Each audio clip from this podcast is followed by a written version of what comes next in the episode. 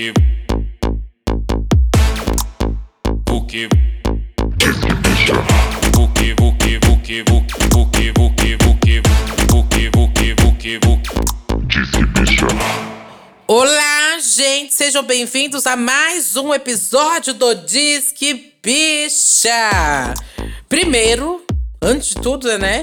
Não sei se vocês viram, mas tem um formatinho novo lá. Segunda-feira teve episódio. É... E é um novo formato que criamos lá o No Radar, que é pra trazer novos artistas, novos projetos. Então, se você tá dando play aqui na quarta, saiba que teve episódio na segunda-feira também, um episódio extra. Vamos ver se vocês curtem. Se vocês curtirem, a gente faz mais. Agora sim, vamos começar essa quarta-feira. Tudo bem, Satã? É, eu tava esperando meu momento de entrar aqui, estender É, meu o amor, tapete é. vermelho Você pra fica ela. atrás, por enquanto. Ah, atrás não, tem a entrada triunfal É, dela. me traga uma água. Me traga uma água com gelo. Ah, Coitada, coitada. Não só disso, né? Temos várias novidades. Vocês viram a abertura nova aí. Espero que vocês tenham gostado, assim. Pra quem. Não. Escutei.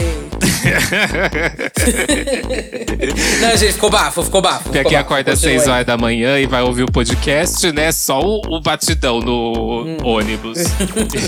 O Batistaca, a menina que foi essa abertura, mas eu amei. Agora também tem, se vocês gostaram aí, eu quero saber qual que é o próximo ritmo que a gente vai fazer, né? Daqui 20 episódios. Já foi o trap, já foi o funk, já foi o synthwave. Qual que é a próxima onda? Um axé? Olha, aqui no chat os apoiadores mandaram lambada, viu, Rafael? Eu apoio.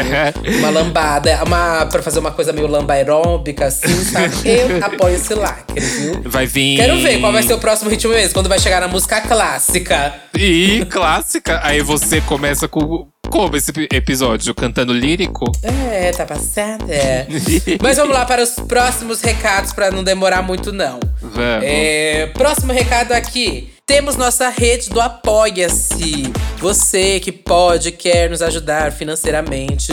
Como você já bem sabe, não aguenta mais eu falar essa de caralho. Mas é, podcast não é mídia monetizada. E se você puder, tem como. é, tem lá o nosso apoia.se barra Disque Bicha. Você consegue acompanhar aqui as gravações ao vivo, consegue saber quais vão ser os participantes antecipadamente, os temas, dá o seu palpite. Uhum. E enfim, se você não pode, como que a pessoa. Se você não tem como ajudar financeiramente, como a pessoa pode ajudar, Satã? O meu Pix é o meu e-mail. Não, ô seu.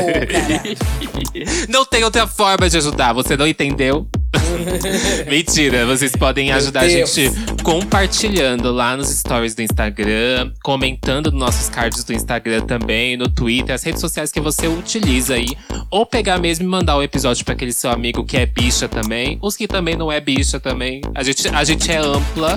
O mês da diversidade passou. Então, o nosso conteúdo não é só GLS, tá? Também é pros outros públicos.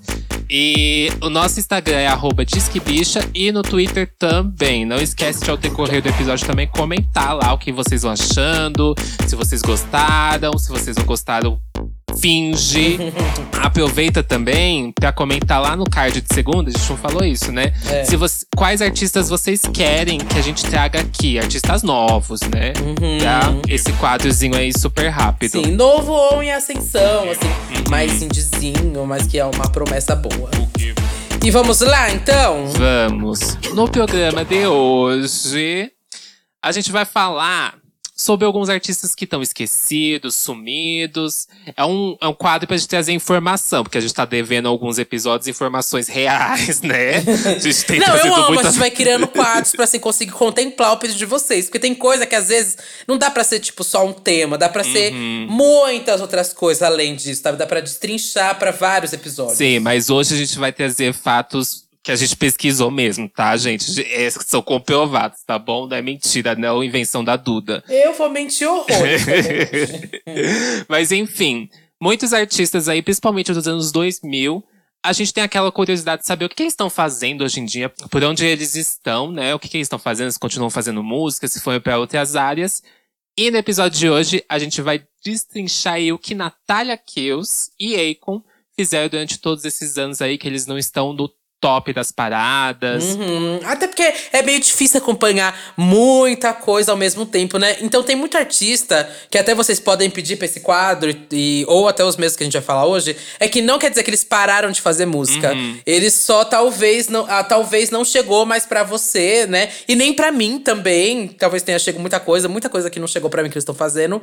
Mas porque a gente dá mais atenção pra outros artistas, né? Então, querendo ou não, quando eles estão em destaque na mídia, vai, você vai consumir de uma, de uma forma ou outra, sabe? Sim. Vamos começar então com. Temos acho que duas pessoas muito, muito bem diferentes e até o nível de popularidade deles são diferentes, né? E, e até o estilo musical também. Acho que são dois artistas, assim, bem distintos, assim. Tanto nas áreas deles, nos vocais e tu- tudo que aconteceu, né? Desde o começo. Uhum. Vamos começar pela Natalia Kills. Ou seria Candy Rapper? Verbalicious? Yay! Ted Sinclair. Ai, Natália Noemi, eu acho que é Cappuccini que fala. É atriz, cantora, compositora e, como vocês viram aí, já adotou vários pseudônimos ao longo da carreira. Aos nove anos, a Natália iniciou a sua carreira fazendo aparições em séries e novelas da rede BBC no Reino Unido. E com 14 anos ela começou a escrever músicas, mas foi lá com 17 que ela deu realmente início à sua carreira musical e assinou um contrato com uma gravadora. Acaba lançando seu primeiro single, que foi Don't Play Nice, usando o nome Verbalicious.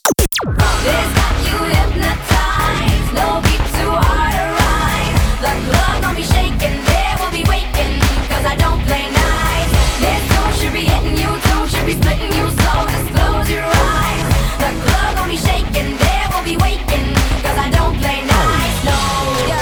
Menina, você conhecia esse lado antes dela? Eu sabia que ela tinha vários nomes, mas nunca tinha, tipo, Aham. ouvido as primeiras músicas, sabe? Sei, sei. Então, eu também não. E aí eu fui atrás e é, tipo, é bizarro. Mona! Ai, gente, pelo amor de Deus, você que tá escutando aqui o episódio, vai agora no YouTube e coloca Verbalicious Don't Play Nice. É muito caricato aquela, aquela roupinha com aquele Amiga, bonezinho de sim, lado. sim. Ai, é muito, muito caricato. Não parece que é ela jamais, sabe? Não, não, não parece. É, é tudo muito esquisito. Tudo, assim, num nível. Não sei, não sei. É bizarro, é bizarro. não, não é que é bizarro, gente. Que é, é- é- tem um, uma, uma, sei lá, um, é um visual meio, tipo, meio gangster, assim. mas é um outro tipo de som. E, enfim, nem parece a Natália que a gente vai ver anos e anos depois. Aham. E depois de muitos trancos e barrancos, porque é, muita coisa aconteceu na vida pessoal dela, os pais dela ah, eram bem problemáticos, né? Então ela teve que sair de casa. Ixi, Mona, muito babado na vida da Mona. Ela saiu de casa, teve que ajudar os pais a sustentar, a comprar uma casa. Foi muito bafo. É, ela conseguiu levantar um dinheiro com música, mas depois perdeu tudo. É, e ela, depois de todos esses babados aí que aconteceu na vida dela, ela conseguiu conhecer o Will I Am e ela assinou um contato com a Interscope. É, eu falei isso que, enfim, aconteceu muita coisa, porque realmente, se você for ver tudo que aconteceu, até ela chegar no Will I Am, hum, bicha, parecia que tudo ia dar errado na vida da menina. Ela morou na rua, né? Ela morou na rua, exatamente. Tipo, a história é pesadíssima mesmo, sabe? Ela foi morar na rua e, tipo, mais de uma vez. E a vida dela, assim, muda da água pro, pro vinho. E ela consegue lançar o seu álbum de estúdio, Perfectionist, já com o seu nome, Natalia Kills. E Mirror foi o primeiro single, né? E que foi bem, bem aceito.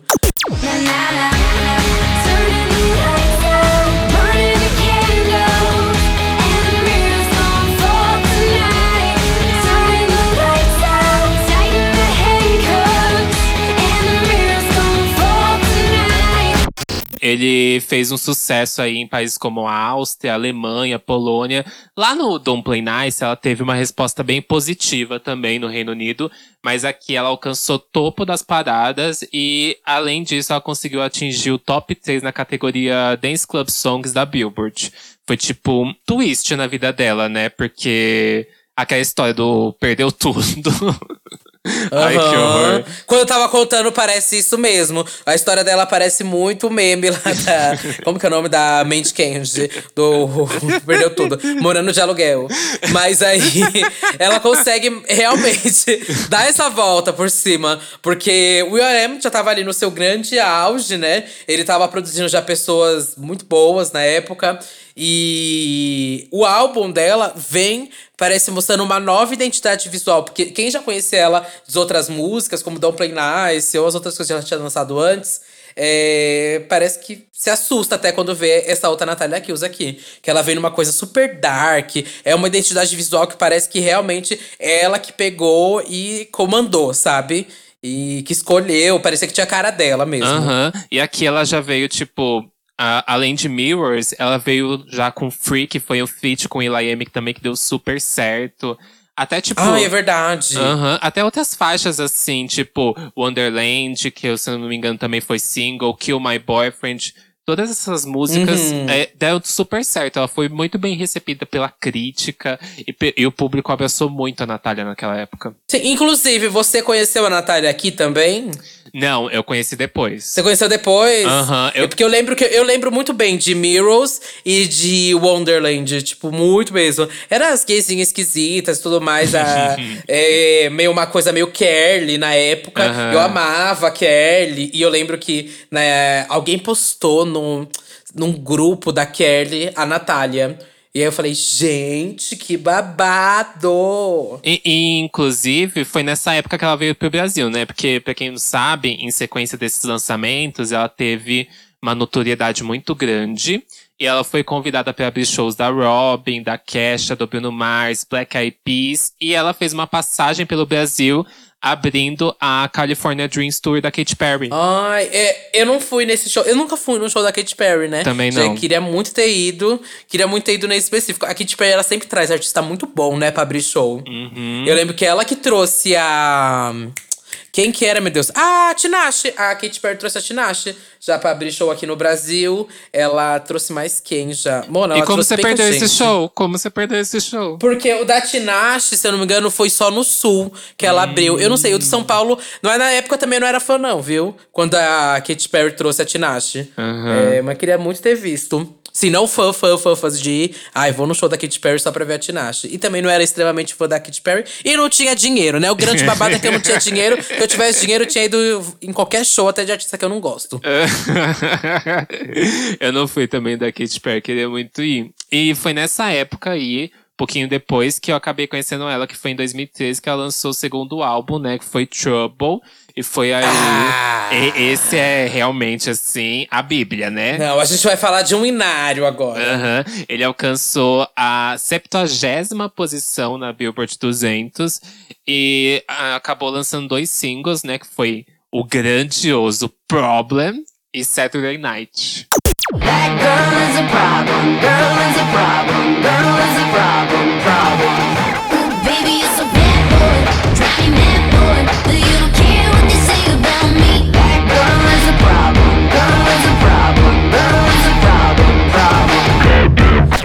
Nossa, não. Aqui, querida, aqui ela deu nome. Você conheceu ela primeiro aqui em qual single? Você lembra? É Problem. Nossa, eu amo, amo, amo, amo, amo Problem. Vamos falar desse álbum, então, Vamos. antes de tudo. Porque esse álbum, a gente tem um- uma coisa, assim, pra mim. Porque eu lembro muito bem dessa época, que é- era a época de, tipo, Azilia Banks, Florence, Lana Del Rey e tudo mais. E aí, eu- a Natália foi muito abraçada por toda essa galera que curtia esse tipo de som, né? Era um indie pop. Não era um indie, vai. Era, Não, é- não. é um, não, era um pop meio.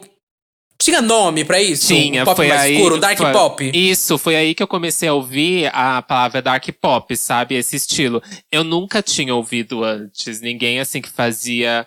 É, o, que eu, o que eu já conhecia era tipo pop rock, mas não chegava a, a ter ins- instrumentos orgânicos nem nada disso pra ser considerado rock, né? E nem guitarras Uhum. assim muito específicas do rock. Ele ia pra um lado muito sombrio, mas ao mesmo tempo também tinham outras faixas que eram muito mais felizinhas, como Saturday Night, sabe? Uhum. Eu acho que abrangia até um começo ali do que foi o a PC Music, mesmo não sendo, foi meio que nessa época, assim, sabe? Desses contrastes muito grandes musicais. Uhum. Era uma, é- era uma possibilidade, né, nesse dark pop. Tipo, a Zilia Banks fazendo Vinas, sabe? É, com uma, ou sei lá, é, como que é o nome? É heavy metal, é reflective, sabe? Que era um rap, mas tinha uma pegada meio de rock, era meio sombrio. E a Lana Del Rey também tinha toda essa estética. Eu amava, gente. Meu adolescente, meu Eduardo, adolescente, 16, 17 anos, passando lápis no olho, pensando que era toda. Ai, bicha, amo, amo, amo, amo, amo. Eu escutei esse álbum de cabo a rabo.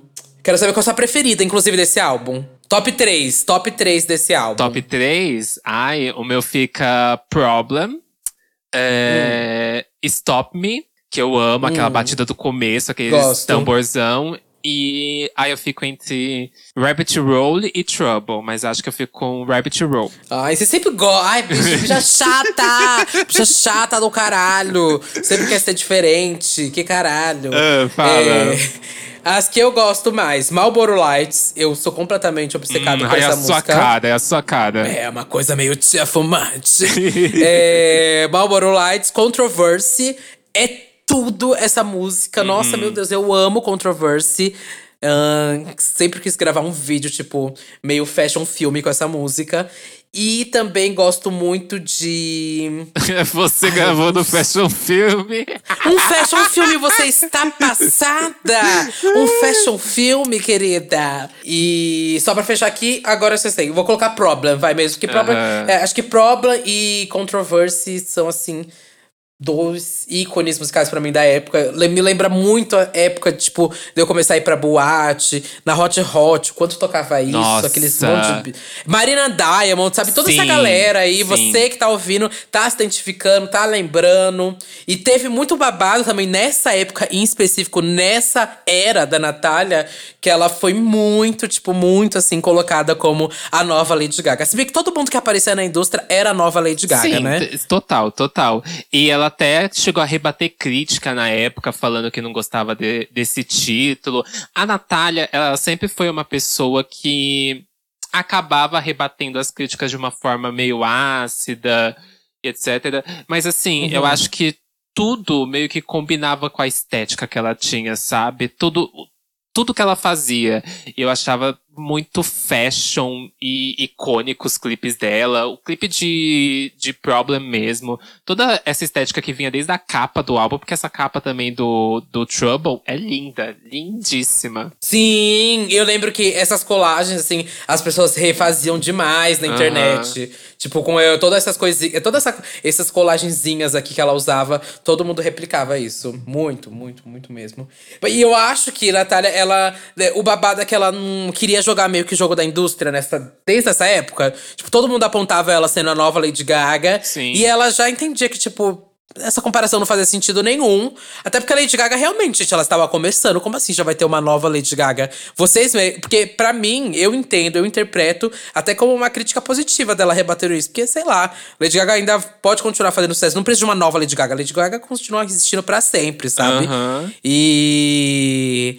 Eu não sei, é, é que na época, até aquela. na- A, como que era o nome dela? A Modesta. Não, é Do- ela que eu tava tentando. é Ó, PCD. dois nomes que eu queria lembrar era Victoria Modesta. Victoria Modesta. Surgiu meio que na mesma época, assim, que a, que a Natália tava estourando. E Porcelain Black. Porque elas E tinham. a Porcelain Black. Elas tinham um estilo muito parecido e a sonoridade Uhum. pulava pra esse pop agressivo. Sim, mi- muito, muito, muito mesmo. Eu sempre. As três, exatamente as três, eram muito apontadas como a nova Lady Gaga. por essa pegada estética, dark, Aham. por ser meio estranha. É, até esse penteado da Natalia Kills, acho que ficou muito característico dela, essa franjinha pequenininha. Sim. Eu lembro que até na época que a MC Tá lançou a primeira música. Todo mundo chamava ela de Natália Kills brasileira. Se você procurar, você que tá ouvindo, você deve ter conhecido. Não, você não deve, né? Mas enfim, se você conhece os trabalhos anteriores da MC Tá antes do rito de passar, vai lá em Olha Quem Chegou, da MC Tá. É um funk dela. ah, uma das- acho que é o primeiro, o primeiro clipe dela. E ela está igualzinho. Que é o Pedrão tocando, não é? Que é o quê? Tem, ah, não, tem a versão. Eu tava lembrando, eu lembro da versão acústica, porque tem uma versão acústica com o Pedrão. É tocando. verdade que ele tá no violão, né? Uhum. Mas essa, do Olha Quem Chegou, olha, tem seis anos. Nossa, tô chocada. Tem seis anos, fui pesquisar que tem seis anos essa música da MC Tá. E ela, é, bicha, é igualzinho, igualzinho, igualzinho, sem tirar nem pôr a Natália Kills. e teve um grande twist aí na carreira da Natália.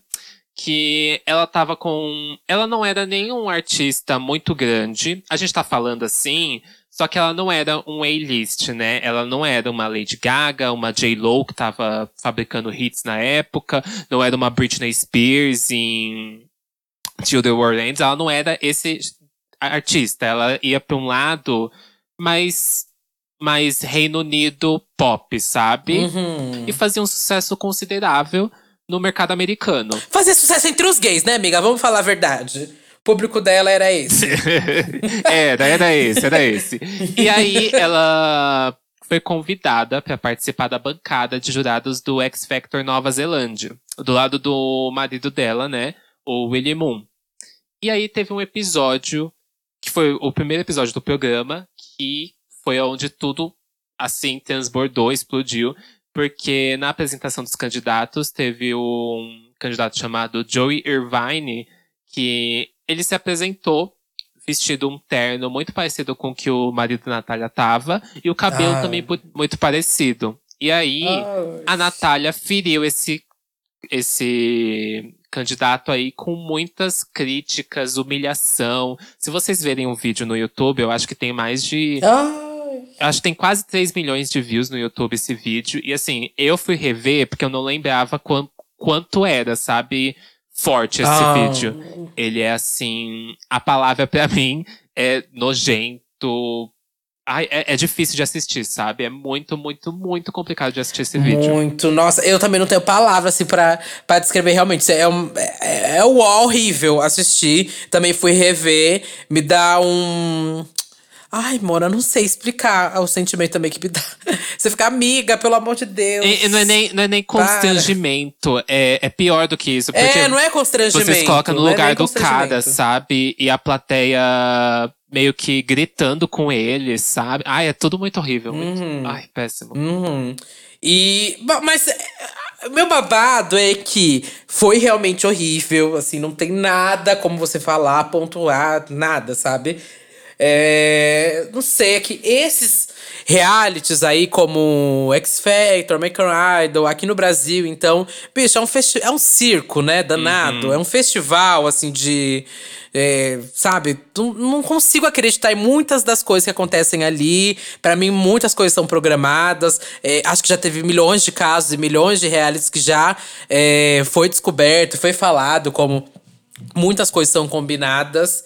Esse caso da Natália específico, eu não sei, já foi algo. Não sei, eu, eu nunca vi na Então- internet algo. Se ela se pronunciou, Ela se pronunciou. sobre. Ela, fa- ela Ah, pediu não, mas sobre ser. Sobre ser uma coisa armada ou não. É, sobre isso sabe? não. Eu lembro que ela se pronunciou Não, uma é. semana, acho que uma semana depois. É porque assim, Não, é isso eu lembro. foi ao ar. E depois disso que foi ao ar, chegou até o X Factor recebeu um abaixo assinado de 70 mil pessoas nas vi- primeiras 24 horas que o programa foi ao ar, para que a Natália e o Willy fossem. Porque ele também. é, O maior problema do vídeo é que assim, ela não para. É um vídeo quase sem corte, Uhum. gente. Porque ela começa a falar sem parar. Ai, sem parar. E aí depois, junto A o marido língua é igual um dela, chicote. é, e depois junto o marido dela. E ele começa a falar também, e eles começam a, tipo, a acabar com o cara, sabe? E aí, nessas primeiras 24 Uhum. horas depois do programa, tiveram essas 70 mil assinaturas aí de petição para que eles fossem demitidos. Ocorreu que na semana seguinte saiu a nota de que eles tinham sido desligados do X Factor. E além disso, as gravadoras dos dois tinham encerrado todos os contratos com eles. Nossa, eu lembro disso! Meu Deus, apaga! Lembro direitinho quando a gravadora encerrou com ela, Mona. O desespero dos fãs. Meu Deus! E, e assim, não tem muito o que ela mesma disse, que ela mesma disse que foi um caso muito infeliz e que ela não estava certa, que ela estava completamente errada na forma como ela agiu, de todo o texto e discurso que ela falou pra ele, que não foi nesse, nem um pouco necessário aquilo que ela agiu realmente de uma forma péssima com o cara, sabe? É, Uhum. E eu acho que isso, pra mim, a forma como ela deu esse texto já é o fato de, tipo, eu disse isso mesmo porque eu quis, sabe? Sim, eu também acho. Mas. Ah, eu não sei. Na minha cabeça ainda é. Será que é o Open? Mas eu realmente acho que muita coisa é programada nesses realities. Amigo, eu juro pra você que às vezes eu acho que pode ter. Porque pra mim não é normal a forma que a pessoa tá ali falando daquele jeito, os dois, sabe? Ela e ele. Pra Nossa. mim, tipo, não é só bizarro ela, é ele e ele. Aham. Sabe? Os dois daquela posição, tipo, como que alguém tá, pode agir daquele jeito, achar completamente normal, sabe? Não, consegue entrar na minha cabeça, ainda mais ela, que foi tipo uma pessoa que, sei lá, é, viveu muita coisa na vida, né? Muitos problemas e tal. E humilhar uma pessoa daquele jeito, pra mim é bizarro. E, mas eu não acho que foi tratado da melhor forma esse caso, né? Lembrando que já vimos comportamentos muito piores de homens na indústria. O comportamento dela é aceitável? Não. Não. Mas acho que. Será que esse comportamento poderia resumir a carreira dela inteira? O que. O problema de tudo é que o caso respingou apenas na Natália. É, porque também teve problema do marido dela. Sim, que tipo. Ele não foi quase noticiado. Tipo, as notícias eram só Natália Não. Kills, fala de. xinga, faz isso, aquilo. O marido dela, tipo, nem existia, parecia, sabe? Uhum. As pessoas é, nem sabiam que ele estava meio que na, na bancada, né? Que essa Aham. outra pessoa que concordava, tu mais fala, tipo, sabe, que era ele. E sei lá, se, ela- se essa pessoa quisesse voltar pra indústria, fazer qualquer coisa, ele consegue voltar, sabe? Deixa dois meses a poeira baixando, ele volta, sabe? Mas a Natália realmente foi bombardeada na época. Era, sei lá, as pessoas nem conheciam as músicas dela direito, porque ela nem era uma artista tão grande assim, sabe? É meio que era de nicho conhecer esse dark pop, mas estourou de uma folha, de uma forma, essa bolha, essa notícia, que, tipo, todo mundo sabia que a Natália Kills tinha humilhado uma pessoa no programa, mas a pessoa nem tinha assistido um episódio da temporada do programa, nem tinha escutado uma música dela, ela só tava realmente pelo burburinho, sabe? E é uma outra época também de discussão de cancelamento e essas coisas, né? Esse também é um grande babado. É uma outra época, sabe?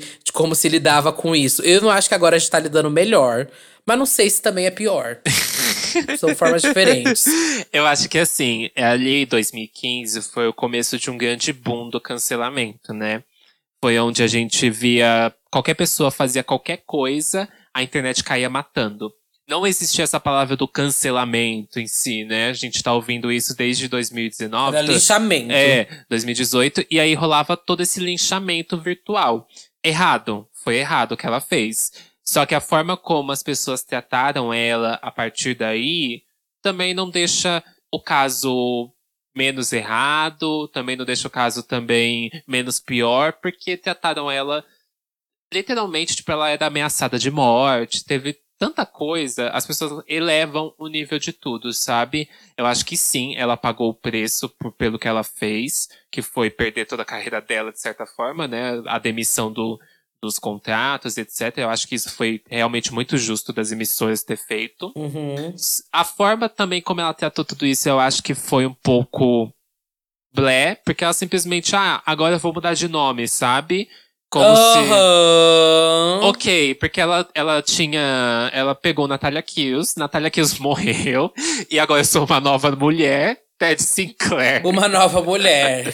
tipo, Amiga, eu acho que esse foi é, o pior gerenciamento de crise, do tipo, vou mudar meu nome e recomeçar minha carreira. Tipo, gata, não, sabe? As pessoas te conhecem pelo seu nome. Tenta, se você a música é boa, eu sei que existe um grande que- questões na indústria do tipo, é machismo, misoginia, etc. Mas as pessoas que curtiam sua música vão continuar escutando. Tipo, olha a Cecilia Banks, todas as coisas que ela fala e tudo mais. As pessoas continuam, querendo ou não, ela tem um público menor? Tem.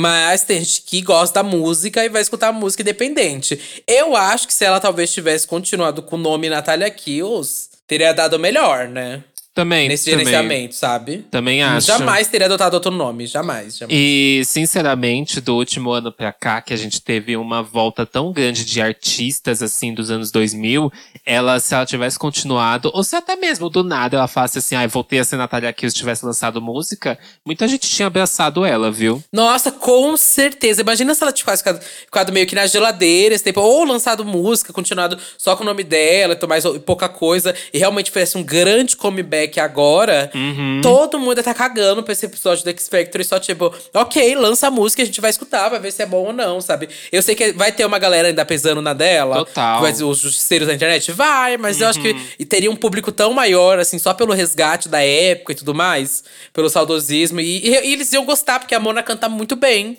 sabe? Sim. Compõe muito bem também, que é uma coisa que a gente não falou aqui. Uhum. Mas eh, já colocando aqui novamente, em nenhum momento a gente tá falando que o caso dela não foi infeliz e que a gente tá defendendo esse caso. Como eu disse, Uhum. ela teve o que, que foi propor, proporcional ao que ela fez. Ou talvez nem tenha sido, né? Porque ela humilhou o cara na TV, né? Numa proporção Aham. gigantesca. Mas assim, eu acho que a forma como as pessoas simplesmente ameaçavam, xingavam e iam pra cima dela, acho que foi uma forma infeliz de linchamento que rolou. Sim, eu também acho. Existe um punitivismo, assim, muito bizarro pra mim, é, dessas pessoas. Eles querem ver realmente a pessoa no limbo, sabe? Do limbo, do limbo, do limbo, do limbo. Eu Não acho que foi justo, não, o que aconteceu com ela, mas enfim.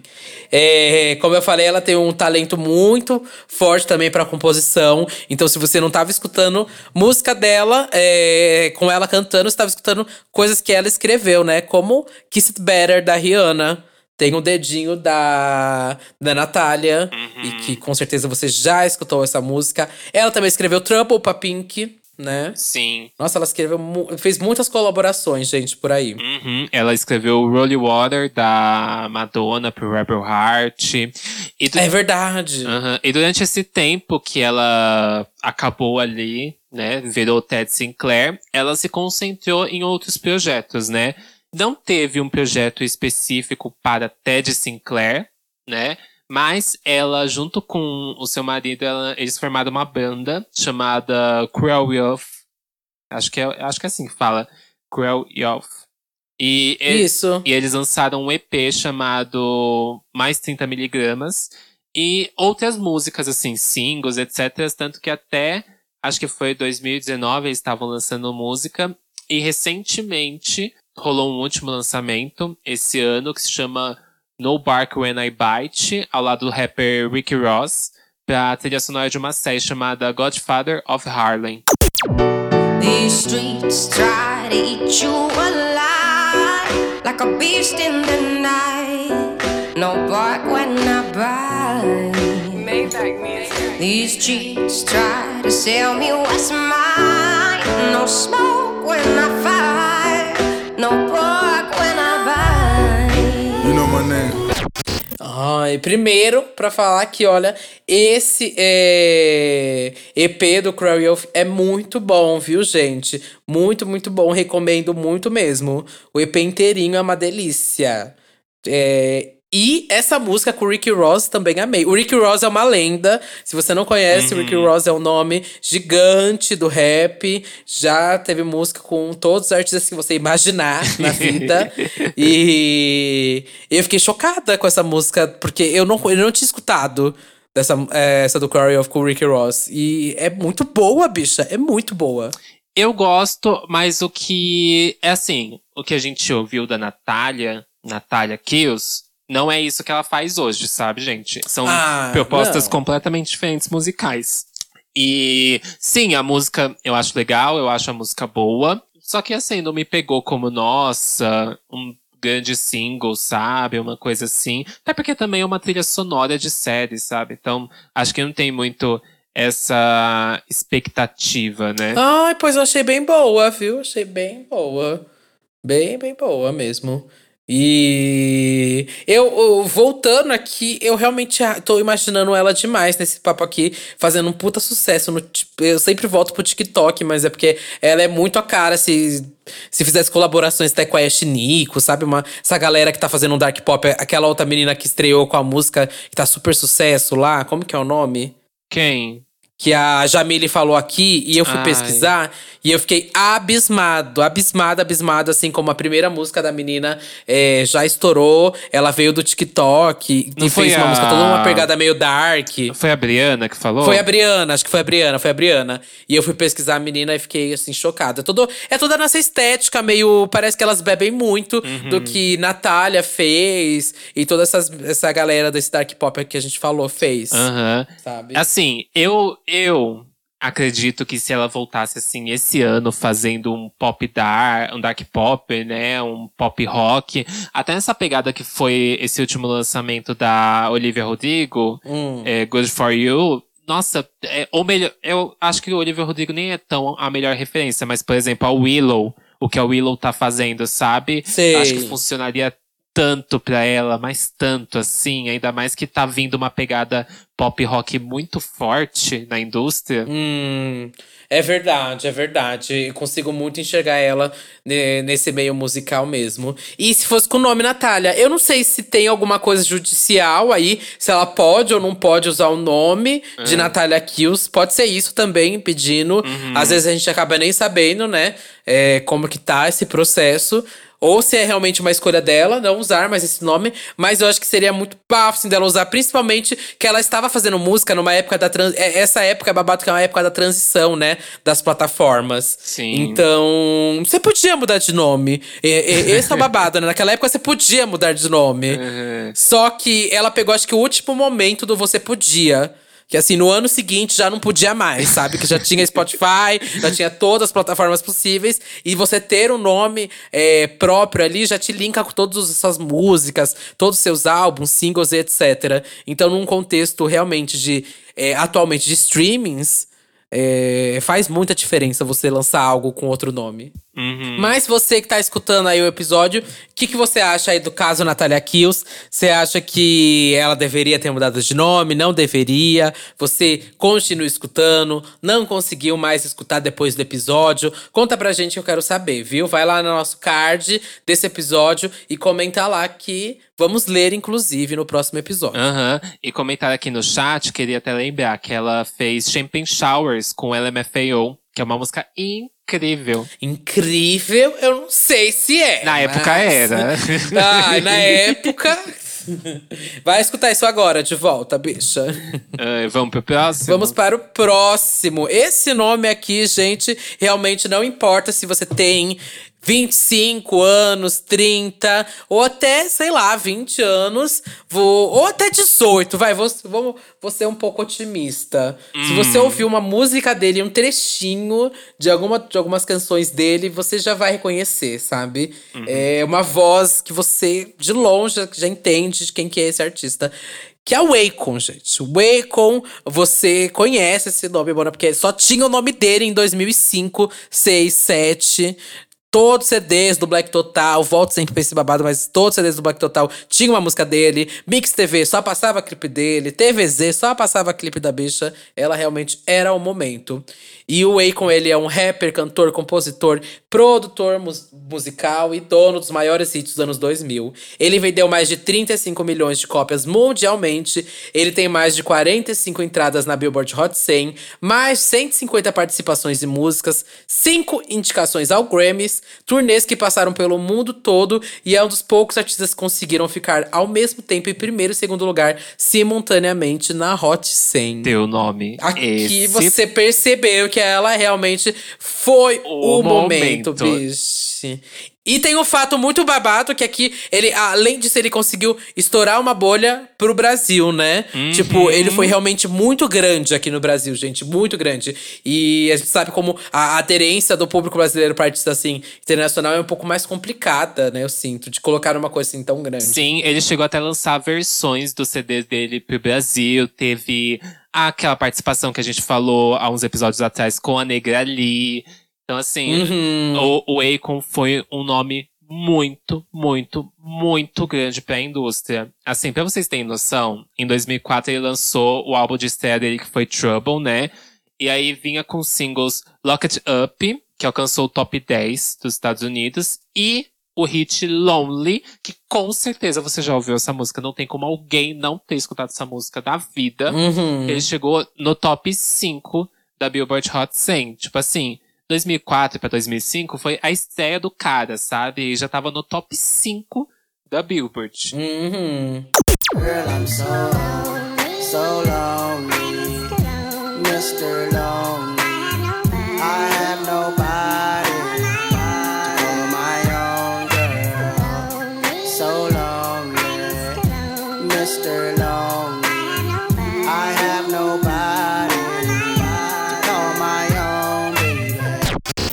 E, pra seguir isso, em 2006 ele lançou meio que o segundo. Ele lançou o segundo álbum de estúdio que chamava Convict. Que inclusive já quero puxar aquele gancho que todas as músicas ali do, dos anos 2006 até 2008 vinham com aquela assinatura dele, lembra? Do Sim! Convict, Convict, Sim, No- sim, sim, sim. Nossa, isso foi muito, muito, muito, muito assinatura dele. Aham. Foi- Ai, é que dá até um arrepio você me falando. eu lembro até de, tipo assim, quando baixava a música naqueles. Não era nem o.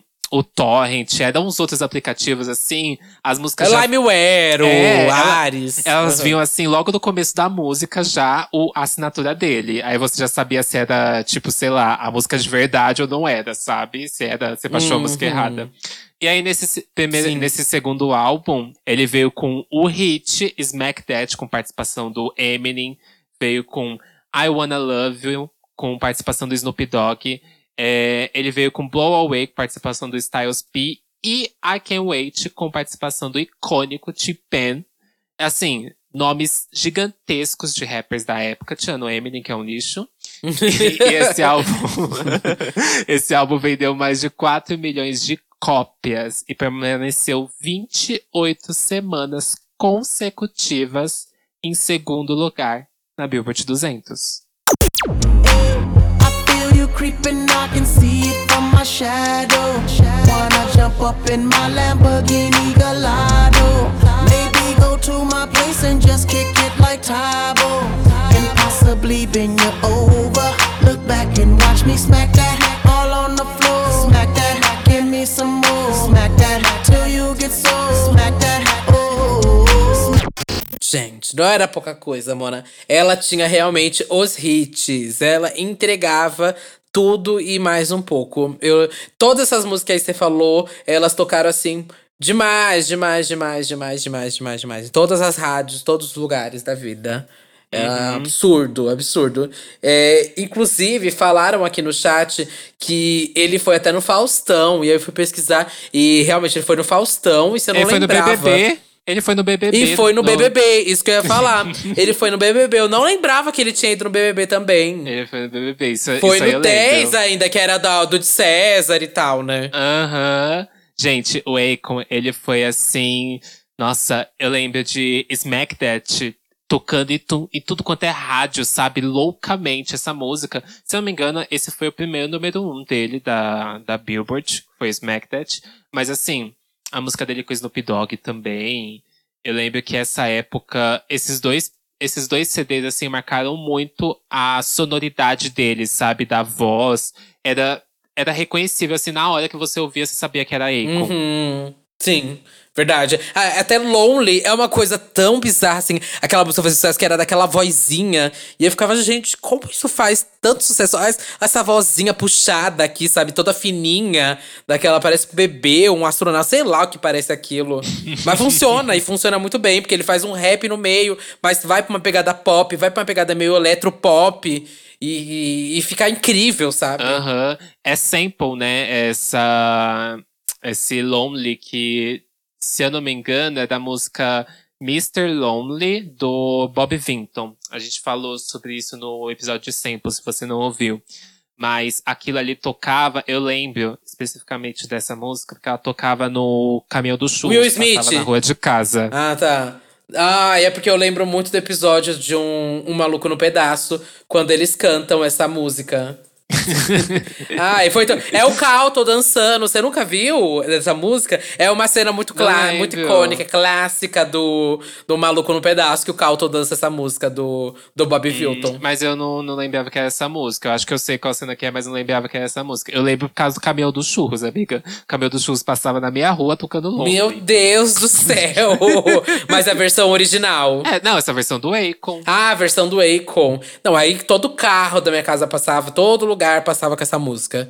Exatamente todos os CDs do Black Total 2000 e quanto, sei lá quanto, tinha essa música, sabe? Aham. Tinha que ter essa música. Nas festas, eu lembro quando tinha que ter essa música Ai, também. Se, se tornou até insuportável de ouvir depois de um tempo. É verdade, é verdade. Eu acho que hoje em dia Lonely, tipo, é uma das músicas que eu passaria reto dele, de tanto que eu escutei é, tocando em todas as vidas, na, na vida, assim, sabe? Uhum. É, e além das próprias músicas, o Akon também fez gerenciamento artístico e produziu diversos singles para outros cantores, como o próprio T-Pain, que a gente falou que tava lá no álbum dele. O T-Pain, ele foi meio que um braço direito assim, dele. Ele realmente fez muita coisa com o T-Pain. Fez muita coisa com Nelly, Ricky Ross, Daddy Yankee, Leona Lewis. O Kobe O'Donis, que a gente já vai falar daqui a pouquinho. O Fresh Montana, Jeff Stars, Kate DeLuna, David Guetta, Gwen Stefani, que rendeu aquele icônico, icônico, aquele hino que eu The amo. Sweet Escape. É, de Sweet Escape. Nossa, amo aquele clipe, amo aquela estética. Nossa, aquela música é tudo pra mim. Lady Gaga, Whitney Houston e até Michael Jackson, gente. Olha aonde Akon chegou. Aham. E eu acho que a gente pode começar até esse assunto aqui falando da Lady Gaga, né?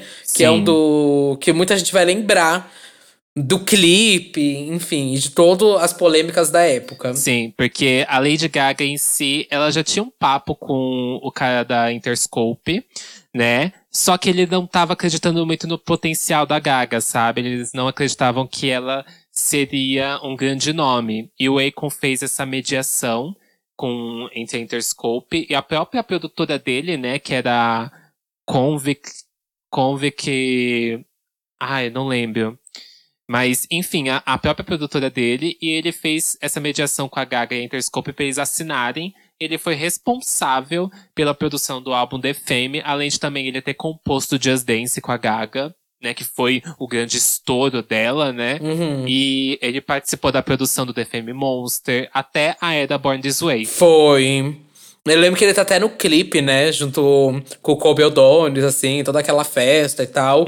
E ele, inclusive, que fez essa, essa ponte da Gaga com o Kobe O'Donis, né? Em Just Dance. Sim, também. Enfim, é- ele ficou bastante tempo com ela, mas ele também ajudou, né? Esses dois lados. Muita gente gosta dele, por ele ter meio que ajudado a alavancar Lady Gaga, mas tem muita gente que não gosta por algumas questões, falas dele na época sobre a Lady Gaga. Tem gente que fala que ele nunca mais falou com ela, que a Gaga tem um ressentimento com ele. Enfim, já ouvi de tudo de fix no meio da fanbase. Aham. Mas ele, em 2019, ele até postou. Ele respondeu uma, uma entrevista falando sobre a relação dele com a Gaga, que é super boa, que eles ainda conversam, e que ele é, meio que classifica ela como uma irmãzinha, sabe? Fora que, amiga, ele produziu a melhor era do Jeffree Star, sabe? Ele, assim, pelo menos a era que foi legal de assistir Jeffree Star. A aquela época de Lollipop, ele que produziu? É, não, não, não, pera, é um pouquinho mais pra frente. Um pouquinho, eu acho que foi um pouquinho mais pra frente.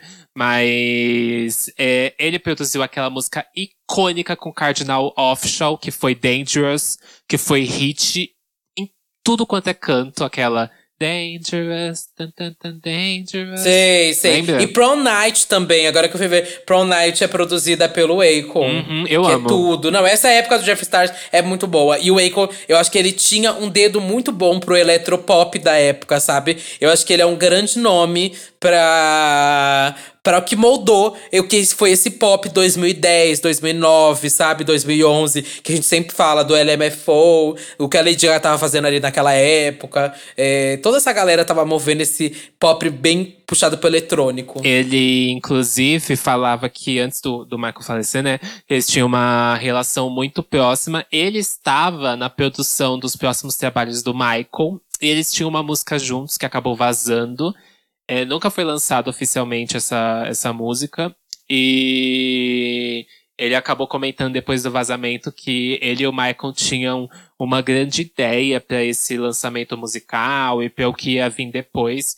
E, inclusive, se eu não me engano, ó, essa música que eles gravaram foi a última gravação que o Michael Jackson fez musical. É verdade, é verdade, é verdade. E a música é tudo, né, bicha? Ai, a música é amiga, muito boa. ele tem um dedo bom. Ele tem um dedo muito bom pra música. Uhum, é verdade. Mas vamos lá, né? E o Akon, ele inclusive lançou Freedom, que foi seu terceiro álbum é, de estúdio, com mais 111 mil cópias vendidas na primeira semana. Ele alcançou o sétimo lugar na Billboard e seguiu com lançamentos com três lançamentos poderosos, que foram Right Now, Absol Page e Beautiful. Beautiful fez bastante sucesso aqui no Brasil, né? Aham. See you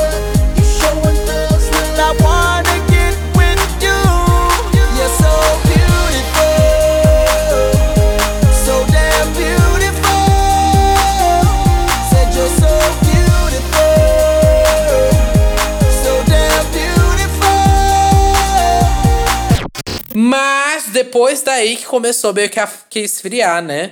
Pros lançamentos dele. Meio que depois disso, você não escutou mais tanto o nome dele. Uhum. E ele até tinha um projeto de, de um álbum que chamava Stadium.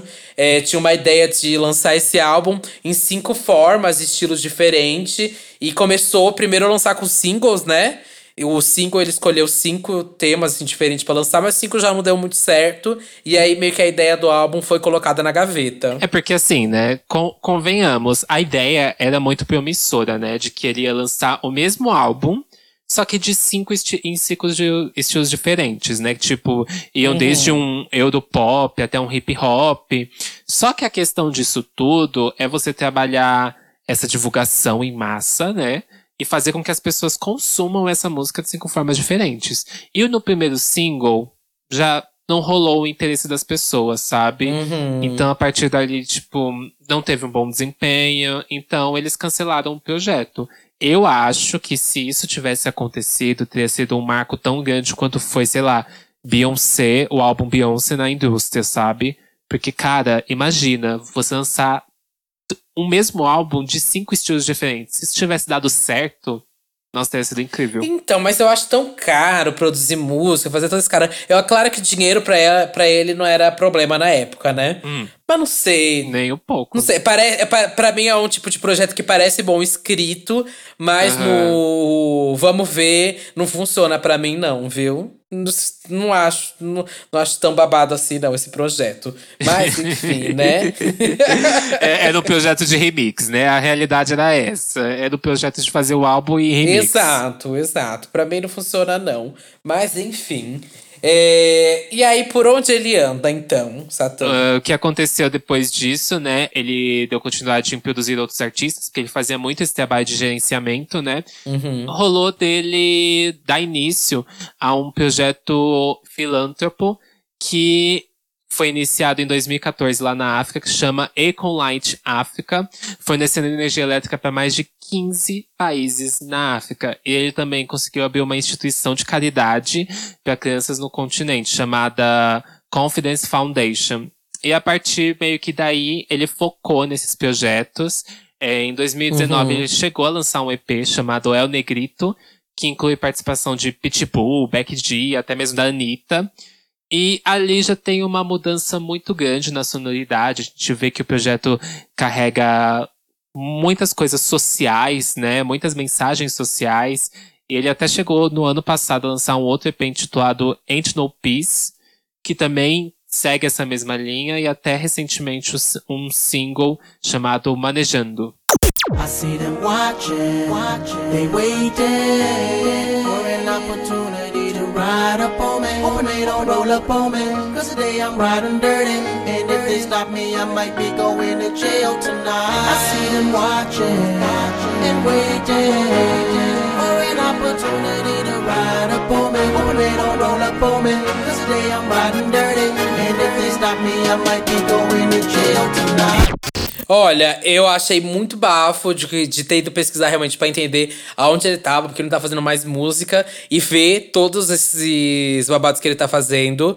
é, toda essa ajuda que ele tá dando. Eu vi que foi um babado da avó dele, né, que morava lá. Aí ele foi visitar a, a avó dele e viu toda a situação de como que estava, né, lá no país dela. Em e resolveu se juntar. Em Senegal, exatamente. Tava tentando lembrar o nome. Em Senegal. E ele resolveu ficar ali pra realmente ajudar e fortalecer. Então, achei muito massa. Mas queria ter escutado mais coisas dele. Só que eu acho que a sonoridade dele, do que ele fazia lá em 2010, 2005 e tudo mais, não funciona mais hoje. E esse é um grande babado, sabe? Pra mim, pelo menos, que eu vejo. Eu não, não- Eu acho que ela começaria, talvez, a funcionar ali na época do reggaeton. Ele pode, eu consigo imaginar o Waco fazendo várias colaborações ali. Poderia se ter se unido com muita gente. Mas não sei, atualmente, não sei se funcionaria tanto. É, eu também, eu não vejo tanto, não. Essa, essa, eu cheguei a ouvir esse álbum, esse EP, é o Negrito, a gente ainda consegue ouvir umas puxadas, assim, pro reggaeton, até porque traz artistas latinos, né? A gente vê ele com Pitbull e Becky G, e até mesmo na música com a Anitta, ele tenta trazer isso, e é, é divertido, assim, de, de ver essa conexão é, da Anitta com o Akon, que é um grande artista. Mas a sonoridade, de uma forma ampla, assim, ela não é mais aquela sonoridade de massa. Não é um conteúdo pra massa digerir, é um conteúdo de rádio, uma música que, sei lá, você imagina no topo das paradas, porque essa é a ambição dela, sabe? Eu acho que tem uma mensagem muito mais social e até mesmo que embasa os projetos do que ele tá trabalhando hoje em dia. Ele mesmo tem aquela ideia de fundar a própria, própria cidade, o próprio país, né? Che- Chegou a ver sobre isso? Vi, vi, vi que ele quer fundar o, o próprio país dele. Vi. Aham. Que, seria é- meio que nos modelos de Wakanda. Sim, sim. E ele tá meio que nessa ambição desse trabalho, né? Eu, eu não sei se eu digo ambição, mas em si seria desse trampo muito mais. É, Social. uma- é social, humanitário, do que realmente focar em fazer música pra vender. Uhum. E eu acho que ele deve ter feito muito dinheiro, né, bicho? Ele continua fazendo. Porque meio que tudo ele assinou a produção. é, então, grande parte dos lucros vão pra ele mesmo. Eu acho que tem esse grande. Ele, ele tá sem trabalhar, mas as músicas dele ainda geram muito lucro, sabe? E como tá tudo meio que no nome dele, tudo ele, produtora que fez, então. Não tá precisando também fazer música pra vender e tudo mais. Acho que com o que ele ganha tá ótimo, bicha. Sim, sim. Assim, convenhamos que só com o que ele tem ali de três álbuns da Lady Gaga, ele vai. Ele precisa- verdade. Ele não precisa mais fazer nada, gente. É meio que isso. E todas as pessoas que ele ajudou na produção, sabe? Tem tanta gente, não só Lady Gaga. T-Pain, é tanta gente, sabe? Que roda dinheiro ali com o nome dele. Aham. Não precisa fazer música, gente. mas- Assim, é, você que não viveu essas músicas dos anos 2000 e etc., a gente falou nomes aqui que foram muito, muito, muito importantes, principalmente da cena rap, sabe? Ricky Ross fez um sucesso gigantesco, Nelly, é, o T-Pain, é, o T-Pain criou uma sonoridade vocal junto com Lil Wayne que, que é referência até hoje, sabe? Produtores é, musicais usam plugins que tem o próprio nome dele, sabe? Pra deixar aquela coisa bem tonificada da voz. Eu sinto que o trap bebeu muito do que o T-Pain foi pra música. A Daddy Yankee, ainda assim, tipo, muita dessa galera continua trabalhando música, sabe? Mas naquela época, tipo, Cat DeLuna, Cardinal Official foram nomes gigantescos. Bom, espero que vocês tenham gostado desse nosso novo formato, de trazer algumas, alguns artistas que ficaram um pouco afastados da grande mídia, pra gente saber por onde eles andam, o que eles fizeram e o que aconteceu pro nome deles dar, eh, dar uma baixada, né? Nos holofortes. E se você gostou, inclusive, vai lá no nosso último card, nosso card do episódio de hoje. E comenta quais artistas você gostaria de escutar, ouvir a gente, aqui a gente falando. Comenta lá também o que você achou sobre o caso da Natália, ou sobre o próprio Wacom, se você gostaria de ver ele fazendo música atualmente, é, se você lembra de alguma música específica que você escutava muito também na época. E, enfim, deixa lá o comentário pra gente que a gente vai adorar ler no próximo episódio. Sim, eu já quero falar aqui que eu tô ansioso se vocês comentarem Jojo e Neil, viu? Não que isso vai influenciar nos comentários de vocês, mas seria interessante, seria interessante. Vamos lá, então. É, e lembrando que as músicas que a gente citou aqui vão estar na nossa playlist lá pra vocês ouvirem. Diz que bicho no Spotify e no Deezer. Então vocês podem ouvir lá o, as músicas que a gente falou da Natália, até esses projetos novos pra vocês conhecerem, ouvirem aí, sentirem um pouco da nostalgia que a gente sentiu. Uhum. E vamos pros comentários do último episódio? Vamos para os comentários. Vou ler aqui o primeiro comentário do AM Walter, Valt Gonçalves. Na época de Chiquititas, eu entrei em uma loja e roubei uma fita cassete que tinha as músicas Remexe e Mentirinhas. Eu era muito fã também. Meu Deus. tá certíssimo, eu também teria. A louca. É, nossa, acho que essas músicas eu escutei tanto. E eu tive uma fita cassete também das Chiquititas. Lembro direitinho da minha fita cassete. Essa eu não tenho mais, só tenho CDs. Mas fita cassete, se você aí que tá escutando tem uma, quem me dá, eu aceito. É, ca- é caríssimo hoje em dia esse produto aí. É, querida. Muita gente Mas eu tô pedindo pra me darem. Tô É. Muita gente falou aqui de Chiquititas, né? O arroba Anderson Mangueira, ele comentou: Estou passando aqui pra dizer que eu estou com a Duda Delo Russo no time Chiquititas. Tenho playlist, guardo CDs até hoje desde os quatro anos. Duda, você não está sozinha nessa. No meu caso, eu ainda colocaria Floribela e meu RBD também nessa época. Eu já tinha 12 anos. Passada. O Haroldo Assis comentou: Gente, esse foi um dos melhores episódios. A Birana Nasc tava maravilhosa. Eu não sabia que o One Step na Time era gospel. Me identifico. Tem uma músicas de igreja, no caso católicas, que eu gosto. Foi um bate-papo super à vontade, leve e super divertido. Ai, muito obrigado, Haroldo. Ai, que bom que vocês gostaram. Gente, a gente traz esse conteúdo. Um dia caricatício, outro dia informação, outro dia uma falta de informação. Mu- muitos tipos, né, de conteúdo. Muitos tipos, até porque eu tenho obrigação pra nada, tá? Daqui. E vocês podem me encontrar em qualquer rede social por arroba satanmusic, S4TAN. É, meu, minhas músicas estão disponíveis nas plataformas digitais, no YouTube também, no SoundCloud. Vai lá dar um like, dar um, deixar um comentário, ouvir, dar stream, pra eu pagar minha marmita da semana, que tá uma coisa difícil. E eu sou o Dudanelo Russo, com dois L's, dois S, duas bolas, um rosto, um corpo, um olhar, uma visão, uma crítica, uma opinião, algumas mentiras. É, Estou no Twitter, Facebook, Fotolog, Flogão, MySpace, Meninos Online, Montados, Reality, E muitos outros lugares. Também estou no Santíssima Trindade das Perucas e no Big Bicha Brasil, que foi um podcast que eu fiz 50 episódios lá pra você maratonar sobre Big Brother. Daqui a um ano, por onde anda Duda Delo Russo? Por onde anda? Fazer um podcast sobre a Fazenda. Ai. Um beijo, gente. Beijo, gente. Até semana que vem na Mixtape. Até.